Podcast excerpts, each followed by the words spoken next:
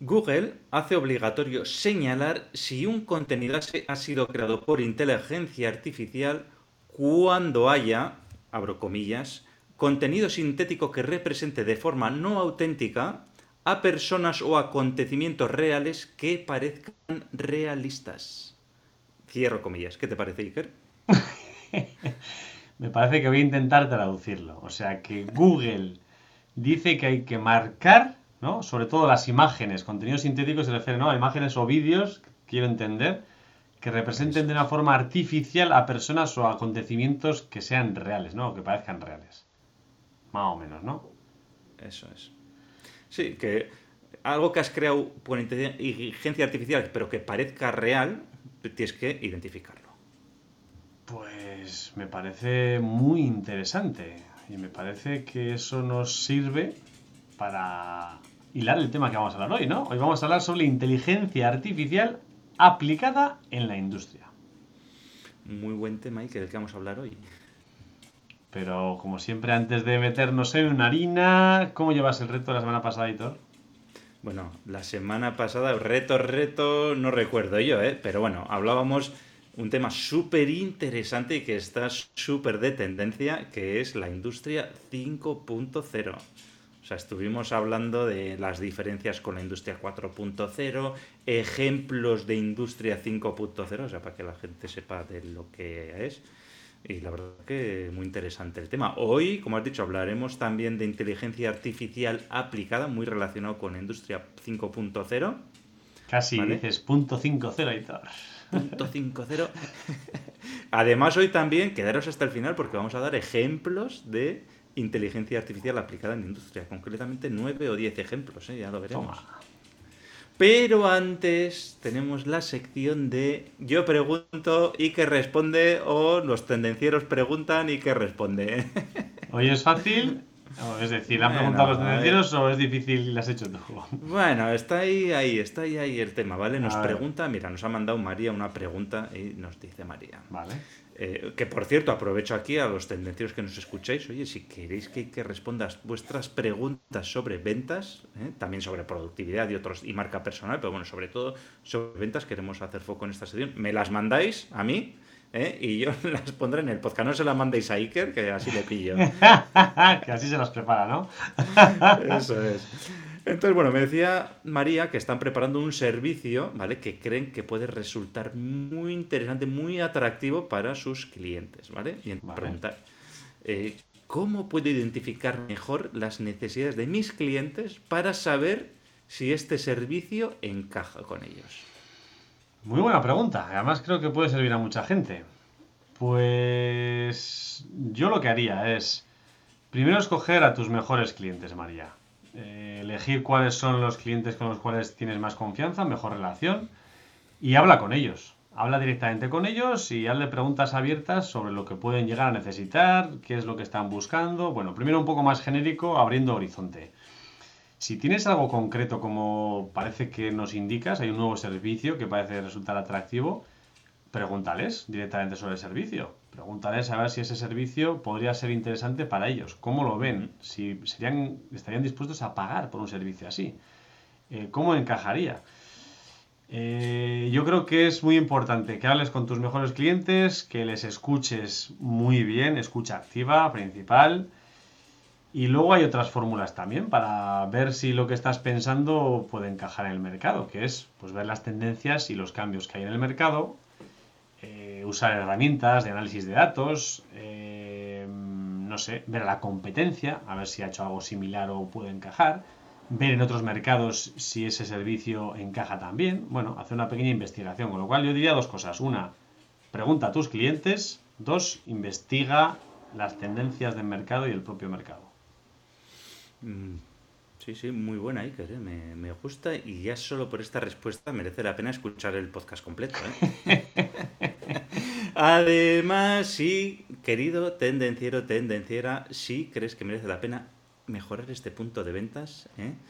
pues oye, podéis contactar con Iker Vélez de Mendizábal porque os puede ayudar con eso, ¿eh? Contactarle por LinkedIn, en Tendencieros Industriales, por donde queráis, ¿eh?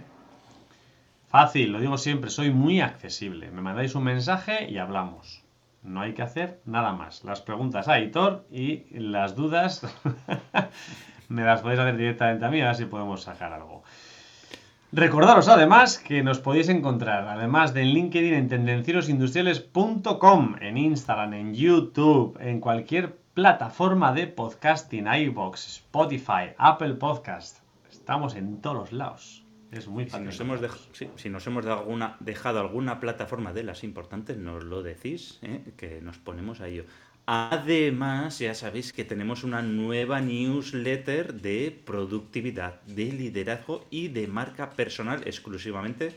¿eh? Y se llama Liderazgo Profesional, que la puedes encontrar en liderazgoprofesional.com. Muy fácil, si no estás suscrito, ya sabes, entra ahora ya liderazgoprofesional.com y te apuntas. ¿eh? Únete gratis y sal cuando quieras. Y sin más, y que... ¡Arrancamos motores!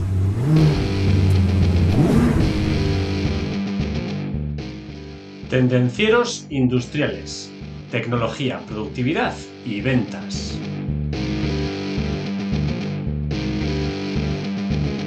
Hoy ya lo he dicho, ya lo he dicho, ya lo hemos dicho. Vamos a hablar de inteligencia artificial aplicada en la industria. Hace poco, eh, McKinsey ha publicado un informe llamado McKinsey Technology Trends Outlook 2023, mm, 2023, donde destaca el desarrollo, los posibles usos y los efectos en la industria de las tecnologías avanzadas. Si sois curiosos y tenéis algo de dinero porque cuesta, os recomiendo que vayáis a leer este informe porque está muy, muy bien. Y entre otras cosas, pues si no queréis pagar el dinero que cuesta, lo mejor es que escuchéis el podcast entero porque nos hemos basado en ese informe para hacer el podcast. O sea que ahí lo tenéis. ¿Qué destaca el informe? Pues el informe destaca la importancia del talento. El talento como fuente clave para desarrollar una ventaja competitiva. Hoy en día todos sabemos que la falta de talento es un problema que limita el crecimiento de toda industria. Hay actualmente una gran brecha entre la demanda de personas con las habilidades necesarias para capturar el valor de las tendencias tecnológicas y el talento que tenemos disponible. La brecha es muy grande. Efectivamente, Iker. En la próxima década, del 20 al 30% del tiempo de los trabajadores ¿eh? Va a ser transformado por las tecnologías de la automatización y la inteligencia artificial aplicada y el resto de tecnologías, ¿vale? Y pues para esto, como bien has dicho, vamos a necesitar unas habilidades que ahora no disponemos y por eso pues esa empresa tan grande. ¿eh? Como hemos dicho, como has dicho Iker, empezamos, vamos a hablar un poco del mercado laboral. ¿eh? Un dato muy interesante ¿eh? que destaca el informe es que las empresas deben continuar buscando cómo pueden ajustar los roles o mejorar las habilidades de las personas para cumplir con los requisitos de estos puestos de trabajo. O sea, eh, muy importante el que están cambiando. Están cambiando las cosas que hacemos actualmente en las empresas, los puestos de trabajo están variando y van a variar y las personas tenemos un problema que tenemos que adaptarnos. Pero las empresas tienen ese problema mucho más gordo porque tiene que lidiar con todos los trabajadores y hacerles que cambien también. O sea, la empresa tiene el problema de que se adapten sus trabajadores, de ayudarles a los trabajadores a adaptarse a este cambio. Vamos a dar un dato muy importante para menear el cerebro. Las ofertas de trabajo en campos relacionados con las tendencias tecnológicas han crecido a un ritmo del 15% entre el 2021 y el 2022. ¿no? Crecimiento del 15% de las ofertas relacionadas con tendencias tecnológicas. ¿Qué ha pasado con el resto de ofertas? Pues que han disminuido un 13%, con lo cual la brecha entre unas y otras es muy grande. Así es. De hecho, bueno, para que os hagáis una idea, el informe destaca 15 tendencias, ¿vale? Ya lo hemos dicho anteriormente, y os voy a dar algunos números, ¿no? Las principales tendencias de búsqueda de, puestos de trabajo en, tecnología, ¿vale? Son las siguientes, eh, para que os hagáis una idea. En 2022, la principal tendencia tecnológica fue la eh, inteligencia artificial aplicada, que es la que vamos a hablar hoy un poquito más en detalle, ¿vale? Y la inteligencia artificial aplicada, para que os hagáis una idea, requirió unos 650.000 puestos de trabajo aproximadamente en 2022. Luego tenemos el desarrollador de software de próxima generación, que estamos hablando de unos cerca de 600.000 puestos de trabajo en el año 2022 nuevos. Y en tercer puesto tenemos tecnologías de cloud computing y edge computing con una cantidad de puestos ofertados de pues, cerca casi 500.000, un poquito menos 500.000 puestos de trabajo. Entonces, estas son las tres principales tecnologías de las que habla el informe. Por otro lado, pues bueno, habla también de otra serie de tecnologías y eh, si vemos desde un punto de vista ya no tanto de números de miles de puestos de trabajo, sino de cuánto ha incrementado la demanda de profesionales en esa tecnología, podemos decir que en, el, la tecnología de inteligencia artificial generativa, ¿vale? Que esto viene a ser pues lo que hace ChatGPT, por ejemplo, ¿vale? en 2022 respecto a 2020 hubo un aumento del 44% de puestos de trabajo requeridos de profesionales que, puedan, que tengan conocimientos en, en inteligencia artificial generativa. En segunda posición estarían los expertos en Web 3. fijaros ya, hemos pasado de Web 2 a Web 3. Y en cuarto puesto de crecimiento de demanda de profesionales estarían los desarrolladores de próxima de, Next Generation Software Development. Esto sería desarrolladores de software de siguiente generación, por decirlo de alguna manera. Con lo cual, si estás buscando trabajo, quieres cambiar de trabajo y quieres una profesión con futuro, ¿eh? está claro, inteligencia artificial aplicada, desarrollador de software y conocimientos cloud computing, edge computing y finalmente lo que más está creciendo, inteligencia artificial generativa. Está claro que la crisis de talento es, es, global y afecta a todos los campos, pero es particularmente pronunciada para ciertas tendencias como puede ser la computación en la nube y la industrialización del aprendizaje automático. Y lo malo es que se requieren en la mayoría de las industrias.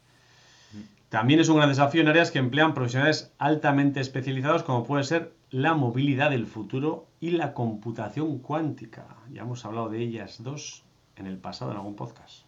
Sí, de hecho, el tema de la computación cuántica es uno de los vídeos que más están viendo en YouTube eh, dentro del canal de Tendencias Industriales. ¿eh?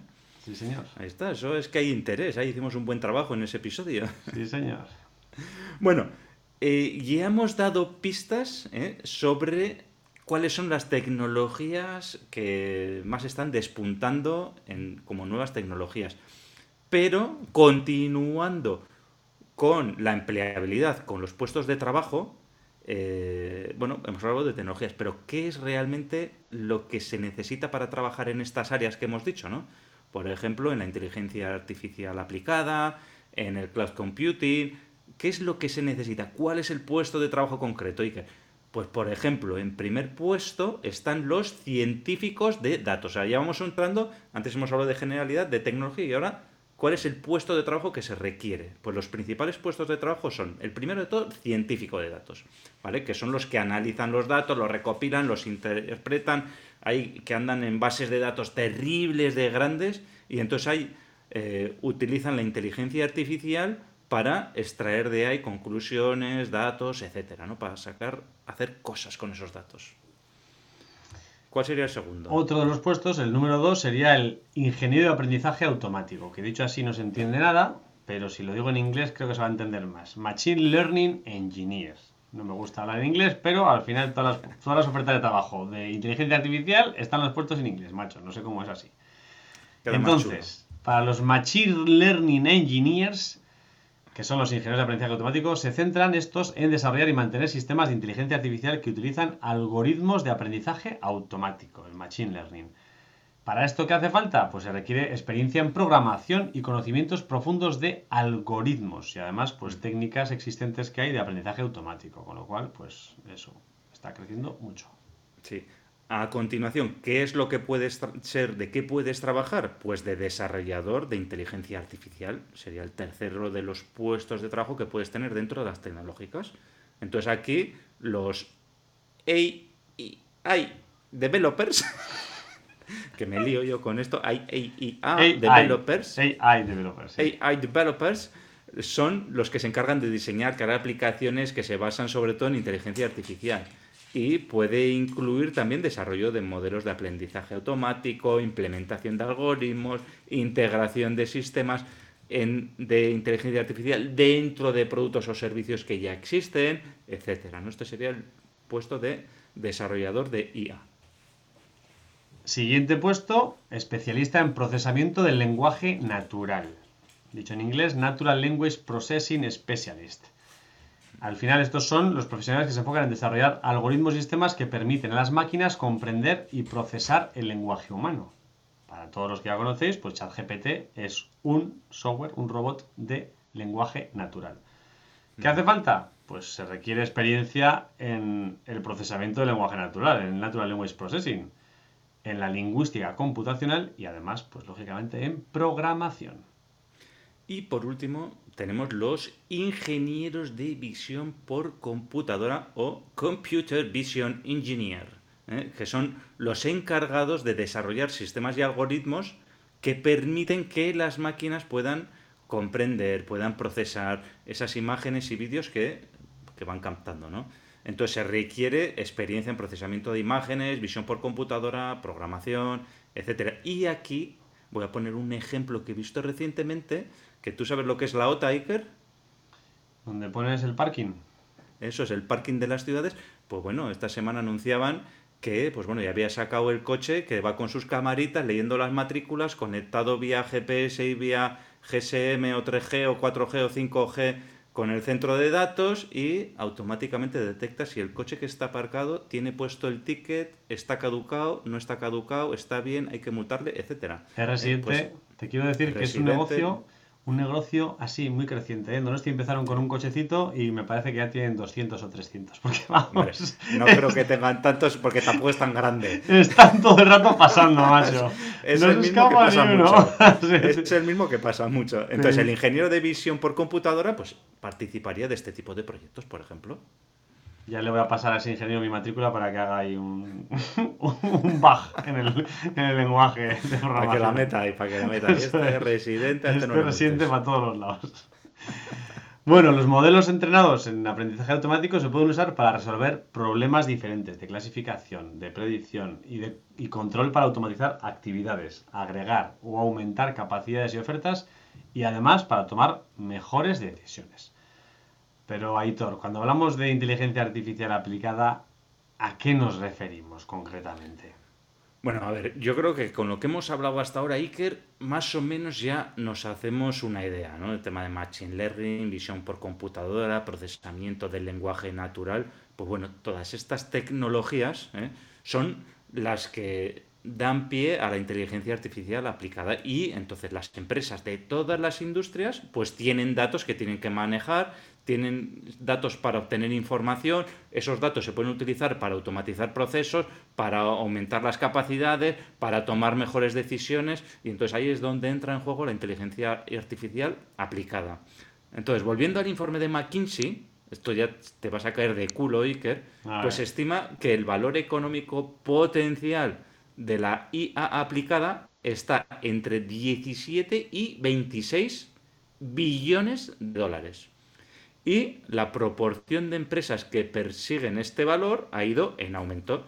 De hecho, de hecho, la encuesta global anual de McKinsey sobre el estado de la IA muestra que la proporción de organizaciones que adoptaron la IA, ¿eh? la inteligencia artificial, se duplicó del año 2017 al 2022, ¿vale? En 2017 el 20% de las compañías estaban haciendo cosas con IA y en 2022 el 50% de las compañías encuestadas estaban utilizando IA. O sea que si tú eres del 50% que no has utilizado nunca nada de IA, ya te puedes poner las pilas. Porque te van a adelantar por la derecha, por la izquierda, por arriba y hasta buceando por debajo. Pues mira, ese dato no lo había leído, Héctor, pero sí había leído otro dato que yo creo que es interesante, porque en ese mismo informe había una encuesta que indicaba que la adopción de la IA puede tener beneficios financieros significativos en el EBIT de las empresas. Es más, la encuesta decía que el 25%, uno de cada cuatro encuestados, atribuía el 5% o más del EBITDA a sus empresas a la IA. No está mal, ¿eh? Sí, sí, está mal. Sin embargo, hay un pero. Los problemas organizativos, técnicos, éticos y regulatorios pues tienen que resolverse antes de que las empresas puedan aprovechar todo el potencial de esta tecnología porque hay mucho de lo que hablar. Toda la leche, Iker, ¿eh? Cómo está avanzando el, el tema, ¿eh? Y hablamos aquí de millones, ¿eh? Como si fuera nada, ¿eh? No sé, alguno se podía caer aquí por tendenciero, ¿eh? Con el maletín. Bueno, hablando de millones, Iker, las inversiones en IA durante el 2022 fueron de 104.000 millones de dólares a nivel mundial. Madre. ¿Y eh, cuál es el resultado final de estos millones de euros que se han invertido? Pues que el costo de entrenar sistemas de clasificación de imágenes ha disminuido en un 63%. Y cuando hablamos de tiempos de capacitación, pues estos tiempos han mejorado en un 94% respecto al 2018. Aquí lo que hay que destacar también que el potencial de la IA se multiplica y se bueno o aumenta significativamente debido precisamente a los avances que ha habido este último año en la nueva tecnología emergente que es la IA generativa. Hablamos de ChatGPT, hablamos de eh, OpenAI, hablamos de Llama, hablamos de todas estas, todo este, ¿cómo podríamos decir? Todo este eh, colectivo, todo esta, todo esto que ha surgido este último año alre- alrededor de la inteligencia artificial generativa, ¿no? De, basado en lenguaje natural, etcétera. Entonces, todo esto va a ayudar notablemente a aumentar la inteligencia artificial aplicada. ¿Por qué? Porque la inteligencia artificial generativa permite procesar grandes cantidades de datos de fabricación no estructurados. O sea, anteriormente pues estaban, tenían que estar en una tabla bien identificados, pa, pa, pa, pero la IA generativa lo que nos permite es que coger datos que estén distribuidos, por ejemplo, en un libro y que estén un, un orden que no tiene que ser estructurado y coger todo eso y él te lo va a organizar, te lo va a ordenar y te lo va a dar empaquetado, te lo va a poder empaquetar para que la inteligencia artificial aplicada lo utilice, ¿no? Pues hay notas, registros, etcétera, ¿no? Y todo esto se va a poder utilizar para optimizar el rendimiento y para multiplicar las posibilidades que nos da.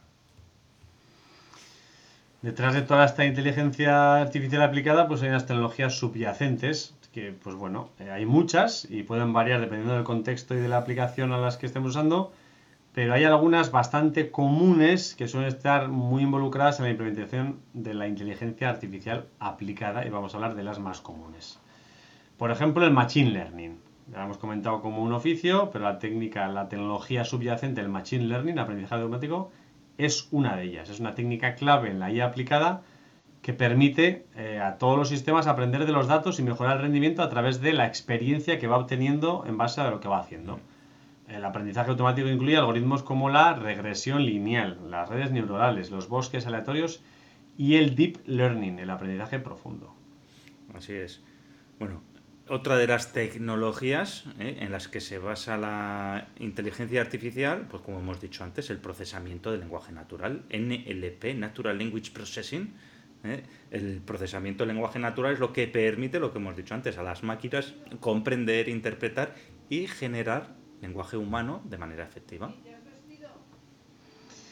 ¿Qué más hemos dicho antes? Pues la visión por computadora, el computer vision. Al final es una tecnología que permite a las máquinas interpretar y comprender imágenes y vídeos. Eh, La visión por computadora pues se utiliza en aplicaciones como el reconocimiento facial, tan mm, extendido últimamente, sobre todo en la zona oriental, en China, la detección de objetos, como puede ser en la industria, en cualquier tipo de industria, y la clasificación de imágenes.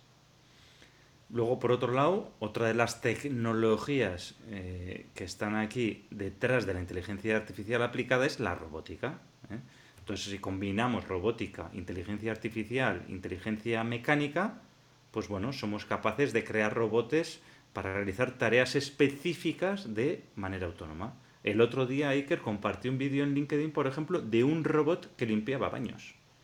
Lo, lo viste, de verdad. Iba el autónomo con sus rueditas, se iba moviendo, abría la puerta, se metía y limpiaba el baño. Pues eso es robótica móvil, con robótica colaborativa, con inteligencia artificial. Entonces, esto lo que permite la inteligencia artificial aplicada. Cuando sea accesible económicamente, me lo compraré uno. Que el rumba se me queda corto. Sí, sí. Y la última tecnología subyacente relacionada con la IA aplicada son los sistemas expertos. Los sistemas expertos son programas de computadora que utilizan conocimientos especializados para resolver problemas complejos. Estos sistemas utilizan reglas y algoritmos que imitan el razonamiento humano y sirven para tomar decisiones informadas en situaciones muy concretas, en un marco muy específico. Bueno, está muy bien, Iker, las tecnologías que utiliza la inteligencia artificial aplicada. ¿eh? Eh, de todas formas, Iker, una cosa que a mí me interesa mucho es saber ejemplos de aplicación. ¿eh? Porque hemos visto las, las tecnologías, pero ¿y qué ejemplos de aplicación podemos dar? ¿Dónde nos podemos encontrar la inteligencia artificial aplicada? ¿Vale? Entonces, por ejemplo, eh, en el primer sitio y más sencillo, pues si queremos automatizar tareas de oficina, por ejemplo. Aquí antes se automatizaban las fábricas y ahora se automatiza la oficina. ¿eh? Entonces, ahí, pues bueno, eh, podemos, hay muchas tareas que son repetitivas, que son monótonas en el tema de los datos, generar informes, en la gestión de inventarios.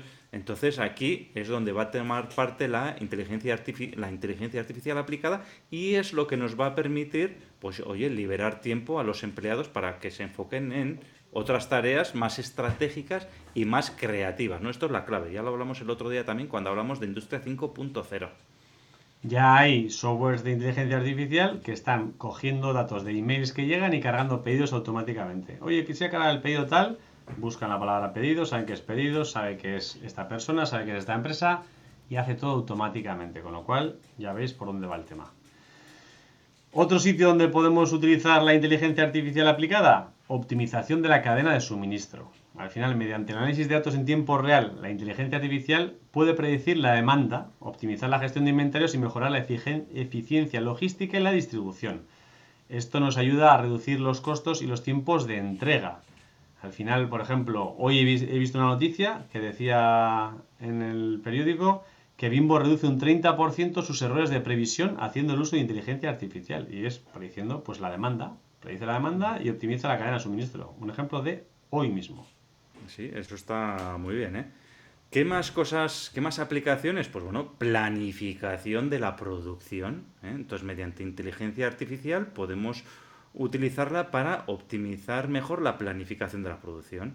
Podemos analizar los datos históricos, podemos analizar los datos eh, que están viniendo en tiempo real, podemos tener eh, factores pues, como es la demanda, como son los recursos. Eh, también lo hemos hablado alguna otra vez, como pueden ser datos meteorológicos también para planificar, para hacer una previsión de demanda, por ejemplo. Si, entonces, pues todo esto pues, lo podemos meter al software de inteligencia artificial y generar planes de producción más eficientes y optimizados. ¿Sacará la IA las mismas conclusiones que sacan a veces las personas? De cuantos más helados se consumen, más calor hace. Pues puede ser, lo, que no sabemos qué es causa y cuál es efecto. ¿eh? Si los helados contribuyen al calentamiento global o al revés. ¿Qué más aplicaciones tenemos? Bueno, ya lo hemos hablado, lo hablamos con Ancho Herrea. Mantenimiento predictivo. La inteligencia artificial puede analizar datos de sensores y utilizar algoritmos de aprendizaje automático para predecir fallos en la maquinaria y en los equipos. Al final esto nos permite hacer un mantenimiento preventivo en lugar de reactivo, lo que reduce tiempos de inactividad y los costes asociados. Aplicaciones de mejora de calidad, Iker. ¿eh? Aquí que esto también se están haciendo muchas cosas ahí también ¿eh? con el tema de pues detección de patrones, anomalías dentro del proceso de producción, ¿vale? Y cogiendo una gran cantidad de datos que las personas pues no somos capaces de analizar, lo metes a una IA y esta IA es capaz de encontrar patrones y detectar esos fallos de calidad, tomar medidas correctivas antes de que se conviertan en otros fallos, ¿no? Decir, oye, pues igual no está fallando, pero está llegando al límite del fallo y es previsible que en las próximas unidades empiece a fallar, por ejemplo. ¿Qué más tenemos? Pues cada vez se ven más asistentes virtuales y chatbots. La inteligencia artificial puede ser utilizada para crear asistentes virtuales y chatbots que nos brindan soporte y atención al cliente de manera muy eficiente. ¿eh? Estos sistemas pueden responder preguntas frecuentes, resolver problemas comunes y realizar tareas sencillas, liberando a los empleados para las tareas más complejas. Otro de los ejemplos de uso está en la robótica móvil, ¿vale? La inteligencia artificial con robótica móvil es un campo donde las aplicaciones de inteligencia artificial se utilizan muy habitualmente. Los robots al final se pueden impulsar por una inteligencia artificialmente que utilicen datos en tiempo real y para poder detectar, por ejemplo, obstáculos en el camino, replanificar una ruta, pues bueno, lo mismo que hace Google Maps. Eh, nos hemos equivocado de calle, pues me hace otra ruta. O de repente hay un atasco delante, pues, pues planifica otra ruta, ¿no? Pues eh, ahí es la unión de inteligencia artificial con robótica móvil. Lo mismo puede ser aplicada en la eficiencia energética de muchos aspectos, pero entre ellos de los edificios industriales. La inteligencia artificial puede utilizar para controlar y optimizar sistemas de iluminación, de climatización, de ventilación de cualquier edificio industrial, ajustando a las necesidades reales del momento y reduciendo así el consumo energético. Sí, aquí que, bueno, de todas las tecnologías que estamos hablando se podía hablar rato, ¿eh? pero bueno, para hacer una idea, ¿eh? captura de datos, eh, captura de datos de meteorología, de personas que pueden estar dentro de situaciones de, bueno, pues es la leche eso. Y la última de las aplicaciones que vamos a dar, en las cuales podemos eh, hablar de inteligencia artificial aplicada, sería la gestión de residuos, ¿vale? Entonces aquí la IA puede optimizar esos procesos de gestión de residuos identificando de forma más eficiente pues bueno, los productos a reciclar, reducción de desperdicios y esto a su vez se va a ver, se va a traducir en una reducción de consumo de energía asociado a la producción y eliminación de residuos. Aquí también, por ejemplo, esto me recuerda que em, habrás visto tú también seguramente Iker eh, algunos vídeos de cintas transportadoras en las que están pasando residuos de envase y embalaje, por ejemplo, en un brazo robótico, pues separando pues eh, latas, plásticos, eh, otro tipo de embalajes, otro tipo de residuos, ¿no? Y con brazos robóticos, pa, pa, pa, pa, se van, se van separando, por ejemplo, este tipo de, de residuos. Pero no todo van a ser, editor, buenas noticias y más trabajo y diferentes, no. También hay ciertas incertidumbres que complican el avance de la inteligencia artificial. Entonces, las principales incertidumbres de la, inteligencia, artificial aplicada pueden variar dependiendo del contexto y la aplicación concreta, pero hay algunas comunes para todas ellas. Entonces, la principal, ética y responsabilidad. Existe incertidumbre en torno a cómo se deben establecer los límites éticos en el desarrollo y el uso de la IA. Estamos hablando continuamente. Esto incluye cuestiones como la privacidad de los datos, la transparencia de los algoritmos y el impacto social de las decisiones que tomen estos sistemas de IA. Así es. Esto lo hablamos continuamente, el tema de la ética y la responsabilidad. ¿eh? Igualmente, la inteligencia artificial se basa en algoritmos y modelos que pueden tener limitaciones y errores. Entonces, existe incertidumbre en cuanto a la fiabilidad y la seguridad de los sistemas de IA, especialmente cuando hablamos de aplicaciones críticas, como puede ser la seguridad o la salud de las personas. ¿eh? Imagínate tú que tienes ahí una inteligencia artificial, no, pues esto puede ser, bueno, y si no es. Sí, sí, te la puedes liar también. Te vamos a cortar la pierna porque, ah, y si no. Se te está hinchando mucho. No, que es un esguince, no, hay que cortar la pierna. ¿Qué más? Pues la interpretabilidad y la explicabilidad. Muchos modelos de IA son cajas negras, no sabemos lo que hay dentro. Entonces es muy difícil comprender cómo se ha tomado esa decisión. Sabemos la conclusión, pero ¿cómo ha tomado? Entonces, claro, esto genera una incertidumbre en cuanto a cómo interpretar o explicar estas decisiones. Entonces puede ser en algunos casos problemático si hace falta pues una transparencia y una rendición de cuentas de cómo se han tomado dichas decisiones. Otra de las incertidumbres, Iker, que nos encontramos, sobre todo se lo encuentran en sindicatos, es cómo puede afectar el uso de inteligencia artificial aplicada en el empleo y en la economía. ¿vale? Porque claro, en el momento de que automatizamos los trabajos y cambiamos la dinámica laboral, pues claro, hay una incertidumbre de cómo afectará ¿no? esto. ¿Qué va a pasar con el empleo? ¿Qué va a pasar con la economía? Y esto pues va a tener unas consecuencias, ¿no? Que pueden ser buenas o pueden ser malas. Entonces, ¿cuáles van a ser esos posibles impactos? Aquí lo que puedo decir, Iker, eh, que yo le escuché, yo creo que a Marc Vidal le escuché comentar eh, que decían, oye, las principales economías ¿eh? son precisamente las que más se han adaptado a las nuevas tecnologías y las que mejor las han adoptado. Las que menos paro tienen y las que menos, sí, eso es así. Entonces el que, el que es reacio porque tal, luego resulta que es el que más paro tiene. Y para acabar nos quedan los sesgos y la discriminación. Los sistemas de inteligencia artificial pueden verse afectados por sesgos inherentes a los datos de entrenamiento y algoritmos utilizados. Lo hemos visto muchas veces. Al final la información histórica muchas veces está sesgada. O sea, depende de dónde saque esa información, pues puede tener sus sesgos y su discriminación. Y esto puede llevar a tomar decisiones discriminatorias o sesgadas. Existe incertidumbre en cuanto a cómo abordar y mitigar estos sesgos para garantizar la equidad y la justicia en las aplicaciones de inteligencia artificial. Este punto, Iker, por más que se quiera atajar, pues yo creo que es imposible de mitigar al 100%. Siempre vas a tener un sesgo que ya sea, eh, igual que tenemos los sesgos de las personas, sea, va a ser un sesgo de supervivencia, va a ser un sesgo de lo que sea, ¿no? Siempre va a haber algún sesgo, es imposible al 100% hacerlo neutro, ¿no? Y, y, es que precisamente de eso se trata la inteligencia artificial, de ver tendencias, etcétera, ¿no?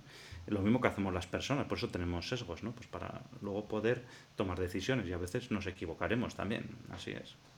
Y bueno, pero has dicho, creo que has dicho la última, pero no era la penúltima, Iker. ¿eh? Ah. Porque otra de las incertidumbres que tenemos, ¿eh? más que eh, sería la falta de recursos disponibles, como puede ser el talento y la financiación y las infraestructuras y etcétera, etcétera, etcétera. Porque sí, no, podemos hacer muchas cosas, pero si no hay talento, no hay personas que pueden llevarlo a cabo, si no hay dinero encima de la mesa para poder llevarlo a cabo, si no tenemos las infraestructuras suficientes para poder llevarlo a cabo, pues no podremos hacer la inteligencia artificial, no podremos hacer la inteligencia artificial aplicada. Es como el tema de los coches eléctricos que hablamos antes. Sí, vamos a todo coches eléctricos, coño, pero si no hay infraestructuras, ¿cómo quieres tener el 100% de parque de coches eléctricos? Bueno, digo por decir, ¿eh? pero para que se entienda un poco el, la, comparativa, ¿no? Pues esto es igual, ¿no? por mucho que queramos hacer, si no hay infraestructura, si no hay personas,